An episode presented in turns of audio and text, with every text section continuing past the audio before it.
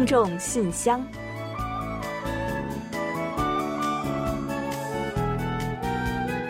分享最新动态，聆听您的心声。听众朋友们好，我是李璐，欢迎您收听全新一期的《听众信箱》节目。听众朋友，大家好，我是婉玲，很高兴呢又跟大家相会在信箱节目之中了。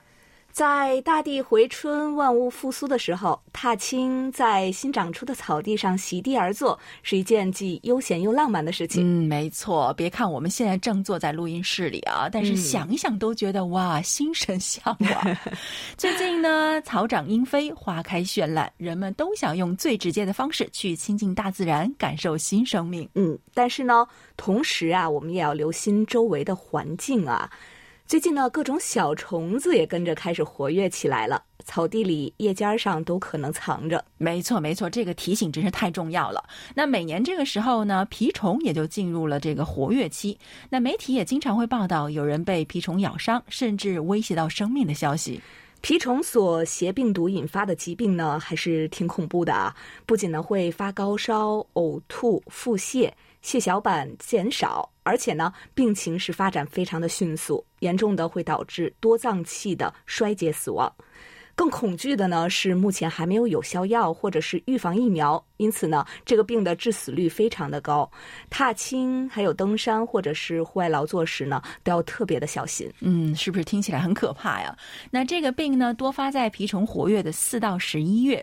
那前几天济州岛就报道了今年的首例病例。不幸中招的这位女士啊，就是在挖野菜的时候被蜱虫咬伤并发的。哇，真的是给我们敲响了警钟啊！那最近呢，韩国很多地方也都纷纷发布了蜱虫警报，提醒人们注意。嗯，是的。那不过蜱虫呢，虽然很可怕，但是呢，只要我们严格的去遵守预防措施，还是可以防止被叮咬的。那比如说，如果我们去郊游，您喜欢坐在草地上的话呢，就记得一定要穿上长衣裤，裤脚呢要收到袜子里，袖口也要系紧，就可以防止蜱虫进入了。嗯，这个方法很不错啊。再一个呢，起身的时候啊，我想是不是还要注意抖了抖了衣服呀？如果说有蜱虫什么的粘在衣服上，也可以同时弄掉。而且呢，现在市面上还有防蜱虫喷雾呢。嗯，如果您觉得还不够保险哈，就可以戴上手套啊，穿上长靴，全方位的武装起来。做草地的时候呢，也别忘了铺上席子。用完之后的席子，还有外出穿的外衣，回来呢要及时的清洗晾晒。还有啊，也不要忘了仔细去清洗头发呀，还有耳朵边、手臂下、膝盖后、腰部这些蜱虫最爱藏猫猫的地方。那据了解呢，带致病病毒的蜱虫占比是低于百分之零点五的，所以说呢，并不是只要被蜱虫咬就都会发病啊。那被蜱虫咬后若发病，潜伏期呢，一般最长可达两周。如果说野外活动之后呢，出现了一些不良的症状，还是要一定尽快的就医。好了，接下来呢，就让我们一起正式打开今天的听众信箱，看看还有哪些有趣的内容要和大家一起分享。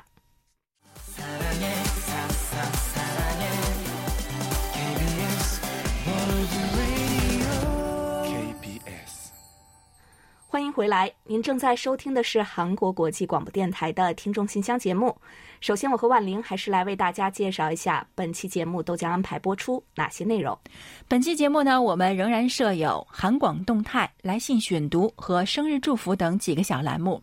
在生日祝福栏目中呢，我们要分享一段由卢焕丽听友提供的人生感言，然后呢，仍将为过生日的听众朋友们送上一首好听的韩文歌曲，作为我们对大家的生日祝福。在生活的发现栏目中，我们将介绍宋志新听友提供的生活小智慧，儿童安全乘坐汽车的八大误区，为家长朋友和小朋友们安全出行支招。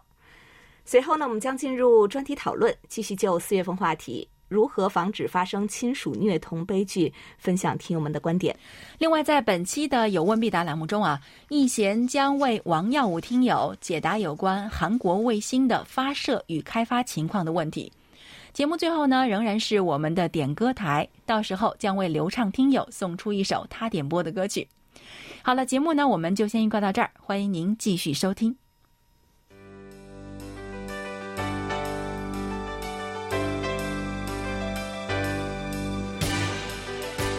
听众朋友，欢迎进入今天节目的第一个环节——韩广动态。首先呢，我们要在这里提前和大家预告一下，是一个好消息哦。我们的韩语大赛呢，今年也会如期举办。嗯，是的，目前所有的准备工作呢，都在如火如荼的进行之中。那可以提前告诉大家的是啊，大赛计划呢是从六月份开始。那我们随后就会陆续公布大赛的主题、日程等等的详细情况，敬请喜爱韩语、想要了解赛事的听友们和网友们持续关注。是啊，这个大赛呢，我们今年即将举办第六届了。之前的五届活动呢，都非常的成功，吸引了全球很多国家和地区热爱韩语朋友的积极参与。当然了，也有不少是咱中文广播的听众朋友。嗯，是的，还有中文广播的听众朋友获奖了呢。那我们每一次的大赛呢，都为参赛者准备了丰厚的奖品和礼品，也受到了广大听友的支持和喜爱。今年呢，我们也将在这里等待大家来发挥和展示自己的韩语实力，和所有喜爱韩国韩语的朋友们一起互动和交流。感兴趣的朋友们呢，千万不要错过这一好机会哦。另外呢，还是要向广大新老听友再征集一下来信。大家的积极参与和互动，就是我们进行信箱节目的最大动力和支持。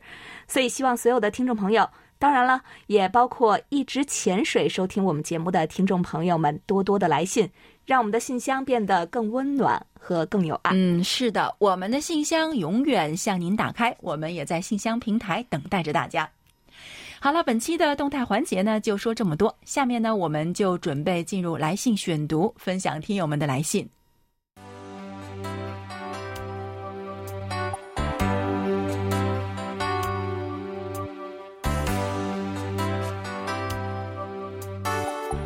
听众朋友，这里是来信选读时间。在介绍今天的来信之前，我们还是提醒下仍不清楚我们收听办法和联系方式的听众朋友们。稍后呢，我们会在节目尾声的点歌台环节中进行相关介绍，请大家继续关注我们的节目，并留意收听。好的，下面呢，我们就开始介绍今天的第一封听众来信吧。嗯，好的。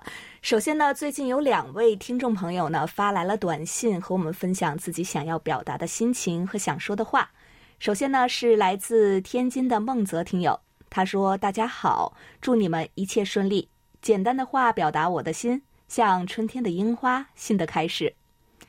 同时啊，孟泽听友呢随邮件还分享给我们了一张非常非常美丽和壮观的樱花树照片哦。谢谢您的祝福分享。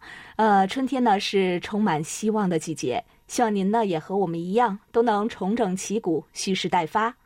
而且啊，如果我没有记错的话，孟泽听友曾经告诉我们说，比较关注和喜爱日本的文化，对吧？那是不是像日本喜爱樱花树一样，您对樱花也有一些特别的感情呢？还有呢，孟泽听友在信中还问我们说，韩国是不是相较春节更重视元旦？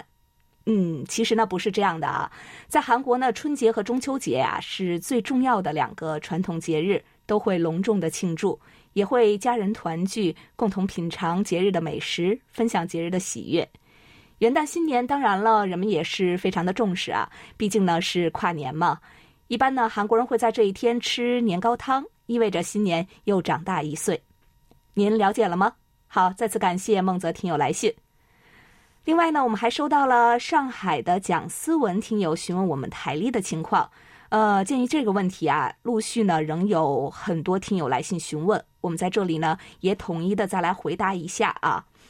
今年呢，因为疫情的关系啊，国际邮路呢是不通畅的。实际上呢，在岁末年初，我们往年发台历的那段时间呢，只有中国的邮路还是开通的，而我们的台历呢，一直是整个国际广播的所有语言组共同来制作的。那所以这次呢，很可惜就没有统一的制作台历发送给大家了。不过呢，为了弥补大家小小的遗憾。我们新年里新制作的 QSL 卡背面呢，是有卡片式台历的，呃，可以放在书桌呀，或者呢是压在玻璃板下面等等。如果呢有希望得到的听众朋友，也可以给我们来信告知一下，我们会为大家寄送的。当然了，如果呢您顺手再写个收听反馈，留几句言，我们呢更是会非常的高兴的。好，再次感谢两位听友，顺祝二位收听愉快。好的，感谢两位听友的来信。那在我这里呢，也有两封小短信。不过这两封信啊，都是由同样一位听友四川的梅林听友写来的。在清明节的时候呢，他写了一封信来说：“亲爱的李璐、婉玲及汉斌，你们好。清明节在春分之后，此时春意盎然，天气晴好，温暖的风驱散了寒意，再配合细雨的滋润，正是种植农作物的好时节。这个日子也是祭奠逝者的时候，在清明节假期中，人们通常会和家人一起去墓地为已故的亲人们扫墓和献祭。这是清明节习俗的主要内容，常见的是烧香、烧纸钱，并且祭上煮熟的肉和水果之类的东西。和其他传统节日一样，清明节多年来也经历了很多的变化，相关的活动已经简化了，一些人甚至在网络上进行虚拟扫祭。清明节这天，中国人对于逝去亲人的怀念与迎接春天到来的喜悦交织在一起。因为清明节也是中国四大传统节日之一，请大家一定不要忘了。嗯，啊，好的，呃，不是说清明时节雨纷纷，路上行人欲断魂吗？那清明节的确是中国人缅怀逝去亲人的日子。那不过我们也说，念念不忘必有回响嘛。那相信啊，那些我们一直爱着的人们，永远会活在我们的心里。在韩国呢，清明节的前一两天的寒食节啊，是很多人也都会去扫祭亲人的墓地，送上一份的思念。另外，四月五日呢，还是法定的植树节。那这一天呢，人们纷纷去参与各种相关的活动，为植树造林献出自己的一份力量，是个非常美好的节日。啊，另外就是清明节过后之后啊，这个梅林听友呢又写来了一封信，那在这里呢也一并分享给大家。他在信中说：“大自然、常识和营养学家都会这样告诉你，与其他季节一样，春季对人体最合适的食物是应季和所在地区出产的食物，它们为我们提供了一年中每时每刻所需的所有营养。没有什么能比利用大自然给我们带来的优势，更好的保证一年中每个季节为人体提供所需的营养素了。”春季，当人体需要为夏季做准备的时候，农田为我们提供了许多水果和蔬菜，其中含有大量的维生素 C 和抗氧化剂。在春季，我们必须特别注意饮食，因为有两个因素融合在一起，极大的影响了许多人的日常生活：春季乏力和过敏的反应。无论我们是否患有不同程度的过敏或者春季乏力。春天啊，都是享用田园提供的一切健康食物的好时机。应季水果和蔬菜不仅具有更好的可持续性，还具有最佳的口感和成熟度，因此应该优先考虑。适时而食，享受又养生。好的，也非常感谢梅林听友给我们发来的这份养生小贴士啊。那都说药补不如食补，任何药补呢，啊，任何补药啊，应该说任何补药呢，都比不过当季的新鲜食材。所以呢，我想韩国人从古至今呢，都是很讲究吃这个 boom number，那应该也是这个原因。那所谓的这个 boom number 啊，就是说春天的野菜的意思。韩国的古人呢，有采摘来春天刚刚生长出来的野菜，去孝敬长辈的习俗。那因为这些啊当季的新鲜野菜呢，具有丰富的营养，并且呢味道很鲜美。那就像梅林听友信中说的啊，春季呢人们是很容易感到乏力和疲惫，所以呢大家呢就可以有意识的去多进食一些当季的啊新鲜的蔬菜和水果，给自己补充一些体力和精力。身体好了，才能不负大好春光嘛。好的，在这里呢，也要再次感谢梅林听友，也祝您无论身心都是春暖花开，岁月静好。嗯，好的，谢谢梅林听友。此外呢，还有两位听友也给我们来信了。首先呢，是徐坚婷听友跟我们分享了一个好消息，他说，由于多种原因，家中电脑全部重装了系统，现在都是 Linux 内核的。比 Windows 的安全快速多了，播放器没有移植过来，网页收听顺利，前端路由器开启了科学上网功能。嗯，好的，就是说您收听我们的广播更方便、更顺畅了，对吧？包括浏览我们的网页呢，也一定是效果更佳了，没错吧？真的是一个非常好的消息啊！其他的听友呢，如果您遭遇了收听的不便，也可以参考一下这个办法。另外呢，我们的老朋友吕城南听友为我们寄送来了一份手写的收听报告，并且呢还有几句留言。在这里呢，我们先要和吕城南听友说一声抱歉的是呢，因为疫情的关系啊，我们也是刚刚收到您的信件不久。看到留言中呢，您向我们发出了新春的问候，就知道您的信件呢应该是在春节之后寄出的，对吧？非常感谢您啊！同时呢，我们也要向您转达新春的问候。另外呢，李城南听友在留言中询问我们说，新闻中出现的中等强国的概念以及评定的标准。嗯，是这样的，我估计呢，您是在我们的新闻中听到了“中等强国合作体”这个词，对吧？这个呢是由墨西哥、印度尼西亚、还有韩国、土耳其和澳大利亚组成的一个协商机制。顾名思义啊，中等强国呢，也就是综合来看还处于中等体量的这样的国家。那由于时间关系呢，在这里我先给您简单的做一个解释。如果您还有感兴趣的话题的话呢，也可以百度或者是谷歌一下，会出现大量的说明，希望您能解惑。最后呢，还是要特别感谢李城南听友为我们反馈了收听的情况，感谢您一直以来对我们广播的大力支持。好的，感谢两位听友。那另外呢，这里有一封信呢，来自我们的好朋友，也是老朋友，是哈尔滨的刘畅啊。他在信中是这么说的。韩广各位主持人、编导老师，大家好。首先呢，我要祝贺韩广国际广播印尼组 YouTube 的粉丝数突破一百万。看了一下呢，目前有一百零二万粉丝了。在 YouTube 上能够达到这个粉丝数呢，真的不是一件容易的事情，可喜可贺。也祝福中文组及其他语言组的听众也能越来越多。嗯，是啊，这是一个好消息啊！但是同时呢，也让我们非常的羡慕。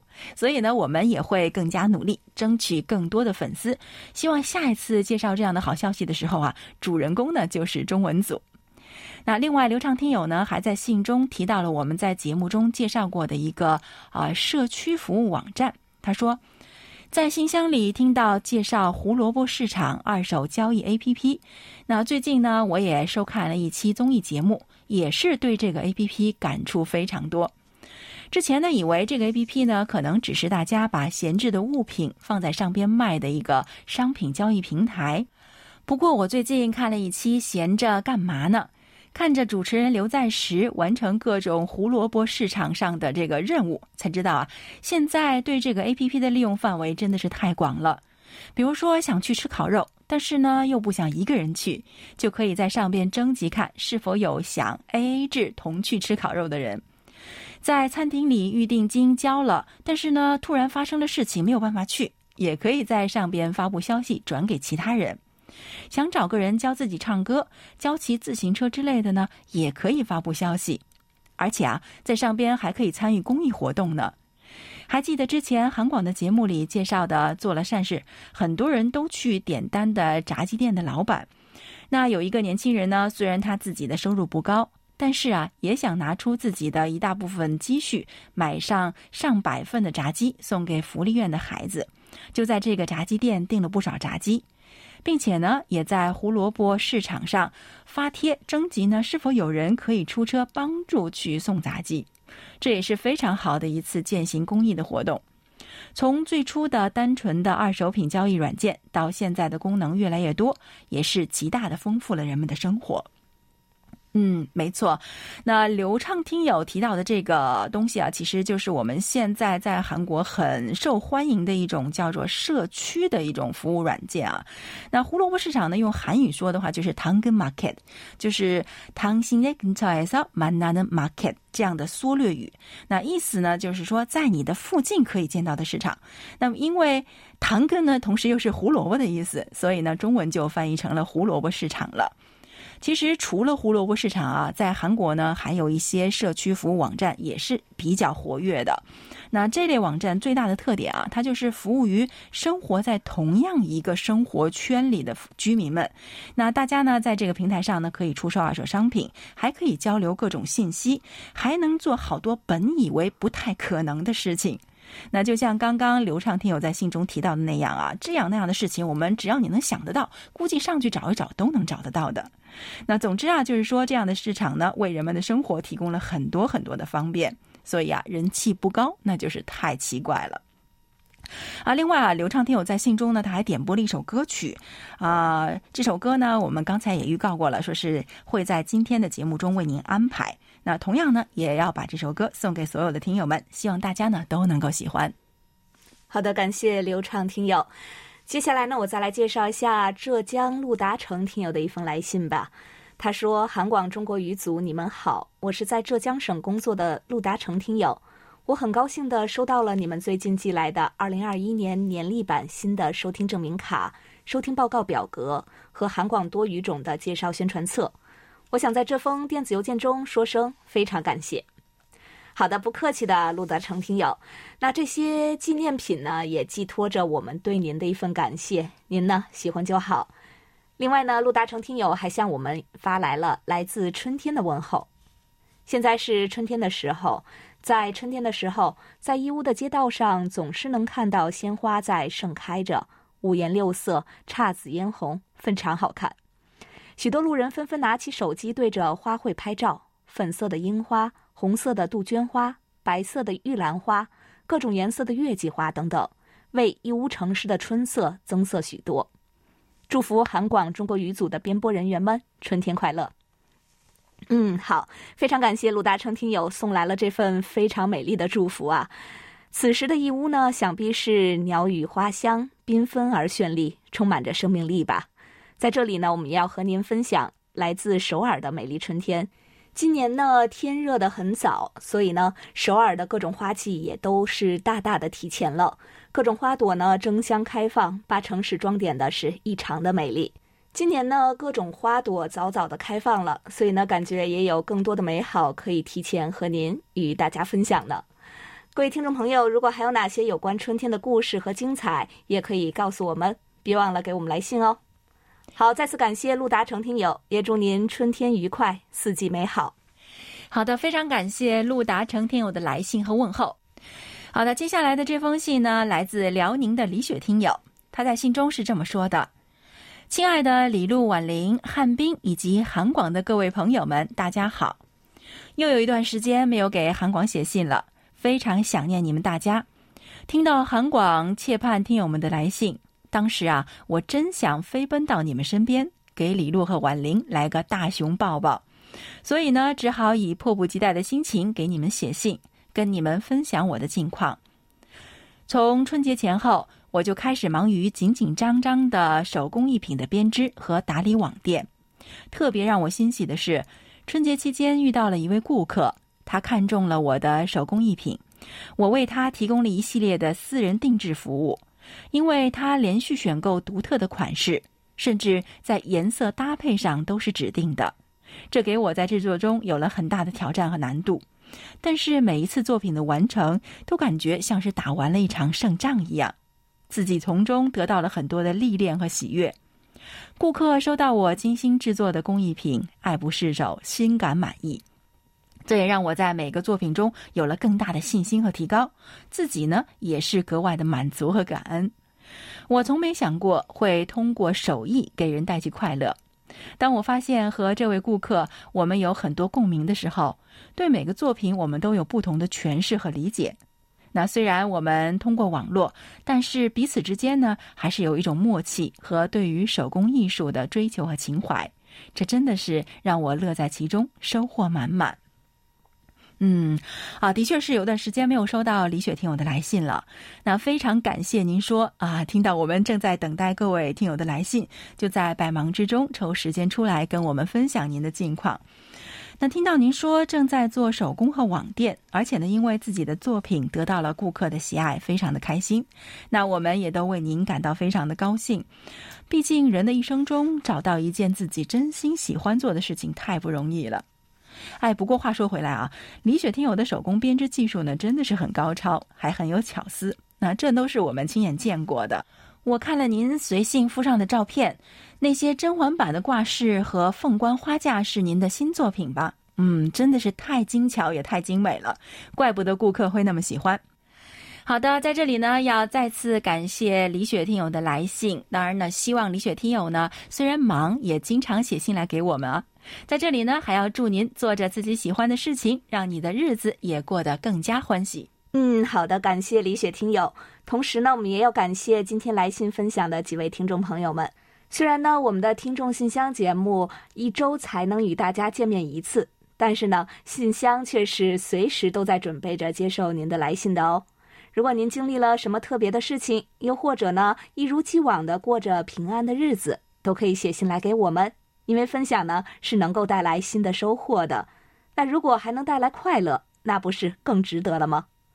好了，本周听众的来信呢，就先介绍到这里。下面我们准备进入生日祝福单元。为下一周过生的听众朋友们送去我们最美好的祝愿。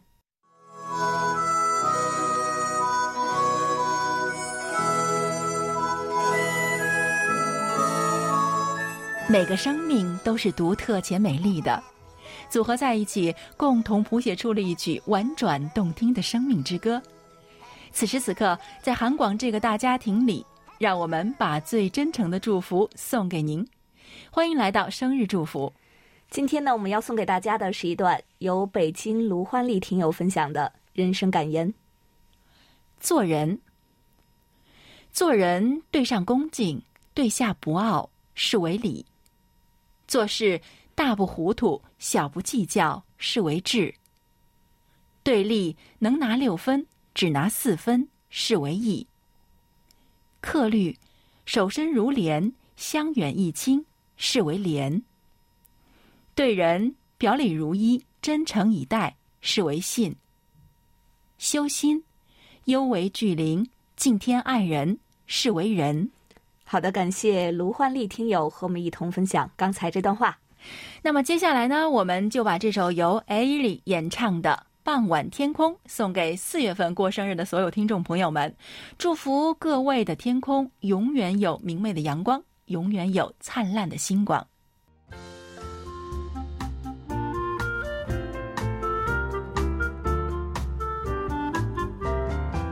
生活中的点滴值得发现，生活中的小精彩无处不在。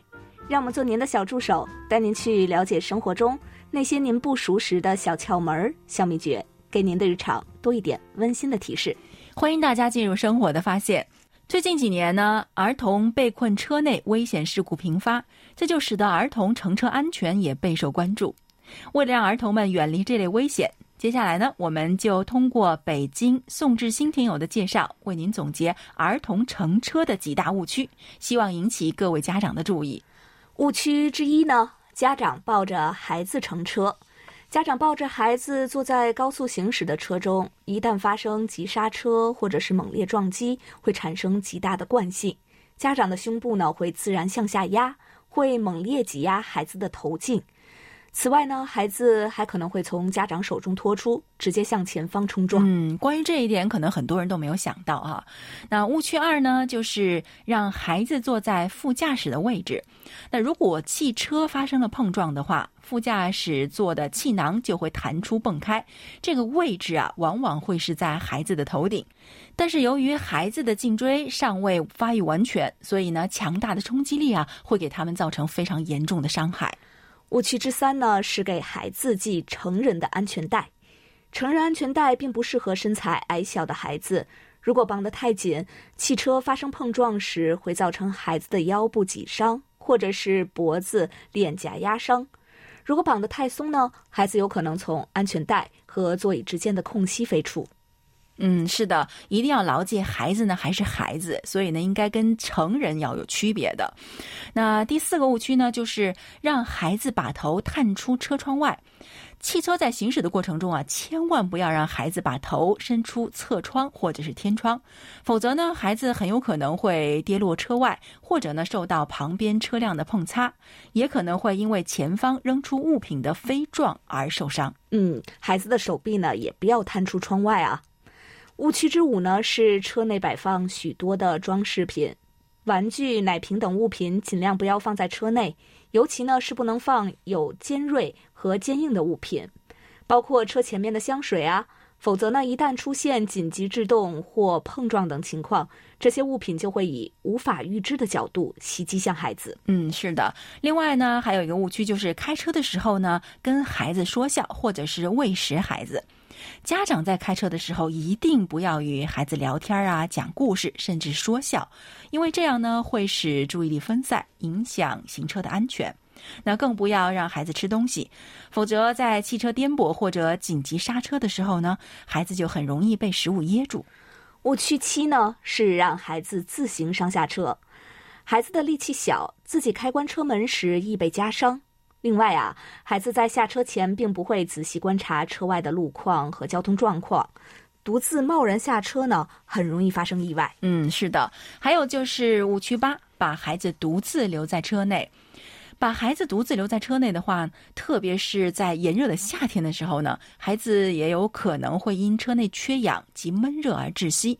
那也可能会碰到手制动啊，或者是点火开关和方向盘，造成安全隐患。嗯，这样的悲剧呢也发生了不少，家长朋友们一定要多注意。看来呢，为了确保孩子的乘车安全，家长呢还是要多费一些心了，打造良好的乘车环境，保证小朋友们出行安全的误区。您都消除了吗？在此呢，我们也要特别感谢宋之星听友一同分享这些重要的内容。嗯，那么生活中还有哪些小窍门和常识需要我们了解呢？请您记得关注下周《生活的发现》栏目，更多内容我们下周将为您呈现。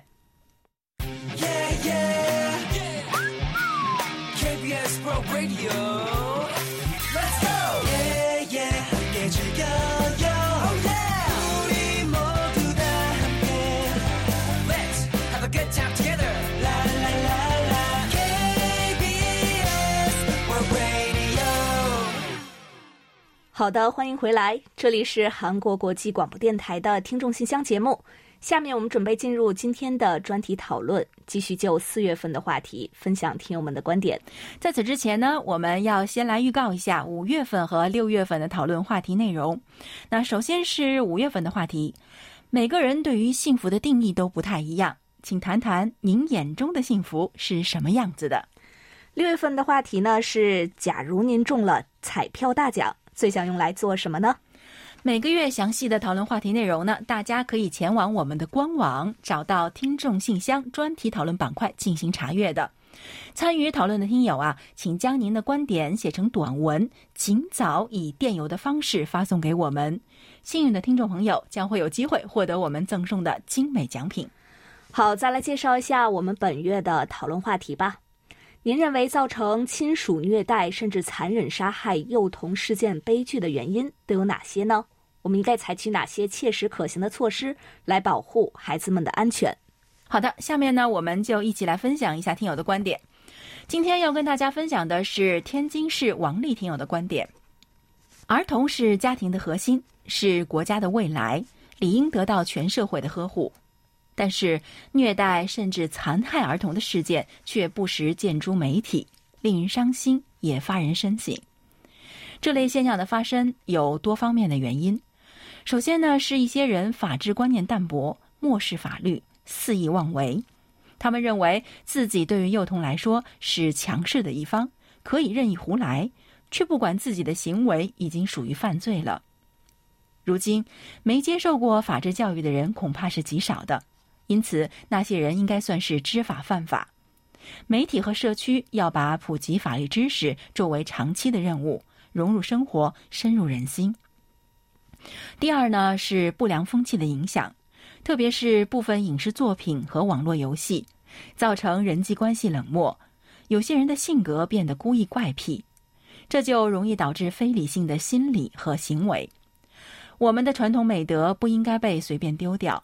而要通过生动活泼的形式，潜移默化的传承下去，让不同年龄的人都能感受到家庭和社区的温暖和美好，从而以更好的心态和健康的心理扮演好每个人在家庭和社会中的角色。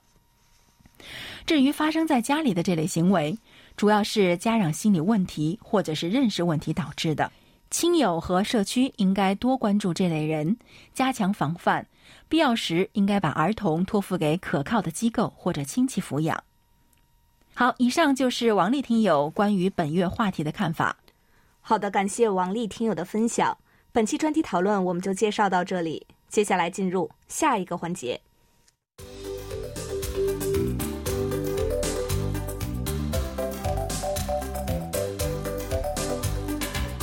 有问必答。今天我们请洪一贤来回答福建王耀武听友提出的问题。他的问题是，请一贤老师介绍一下韩国卫星的发射与开发情况。好，接下来呢，我们就有请一贤来回答王耀武听友提出的问题。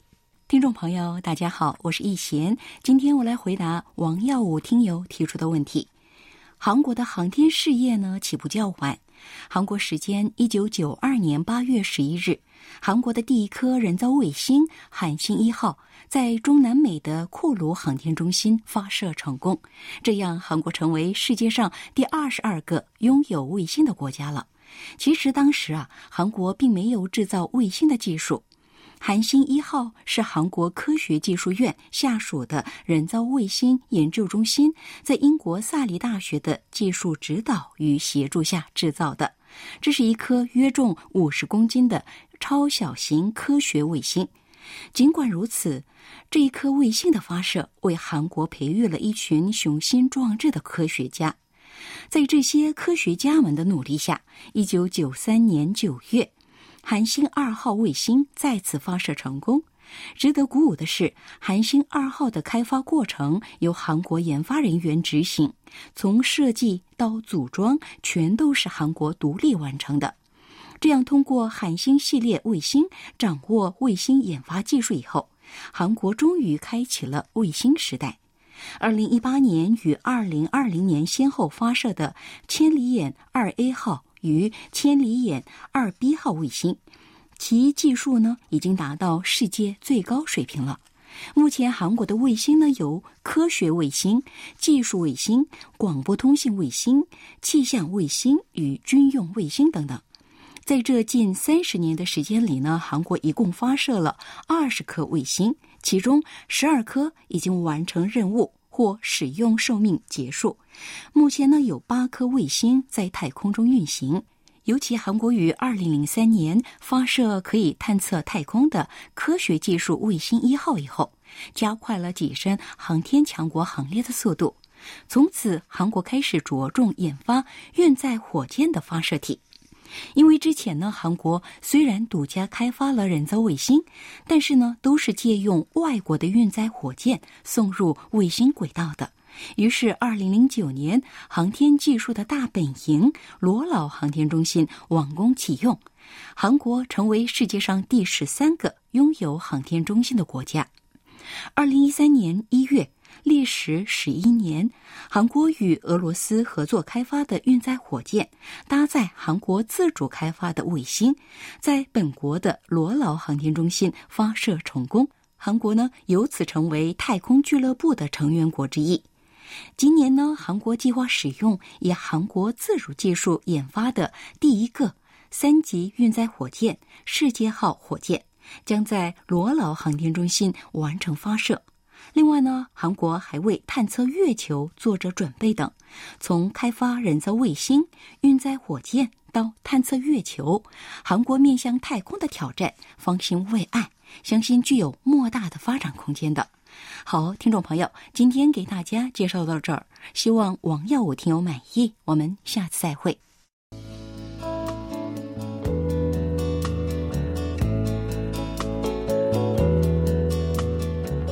节目最后是点歌台栏目。刚刚呢，我们在来信环节已经提前做了一个小预告，说流畅听友啊，希望在我们的点歌环节点播一首歌曲。那这次想要送出歌曲的对象呢，也非常的特别。流畅听友呢是这么说的：我希望点播一首韩国演员尹汝贞参演过的 KBS 经典电视剧《生命花》的 OST 悲歌。希望在四月二十五日，我喜欢的这位资深戏骨演员能够获得奥斯卡最佳女配角。嗯，好的。其实呢，我们也跟您一样的期待，希望在四月二十五日啊，这个是美国时间呢，我们能够见证这一历史的瞬间。那当然，无论是否最终获奖，这位资深戏骨呢，都已经为我们创造了太多的韩国电影和电影人的新纪录，已经斩获了几十个奖了，是非常了不起的了。那接下来呢，我们也要给听友们发奖了，所以呢，让我们一同揭晓本期节目的获奖名单。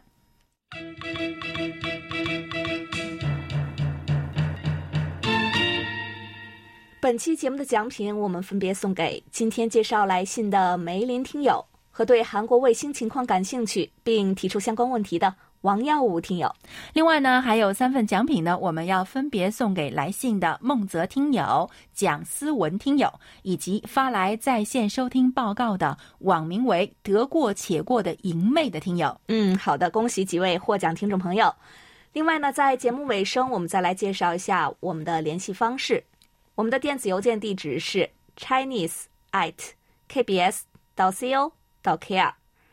发送包裹或手写信的听众朋友，请寄送至韩国首尔市永登浦区汝矣岛洞汝矣公园路十三号 KBS 韩国国际广播电台中国语组，邮编是零七二三五。同时，也欢迎大家通过我们的网站 word 点 kbs 点 co 点 kr 斜杠 Chinese。以及 APP KBS Word Radio On Air 和 KBS World Radio Mobile 来收听我们的各档节目。好了，听众朋友，那到这里，本期听众信箱节目就在韩剧《生命花》的主题曲《悲歌》这首歌曲中结束了。非常感谢大家将近一个小时的陪伴，同时呢，也感谢众多的听友积极参与到我们的节目中，跟我们互动。那也欢迎大家呢继续给予我们鼓励与支持，多来信，多提宝贵的意见和建议哦。好了，到这里呢，韩国国际广播电台一个小时的中国语节目呢，就全部播送完了。主持人婉玲和李璐在韩国首尔，祝大家周末快乐。我们下周同一时间再会。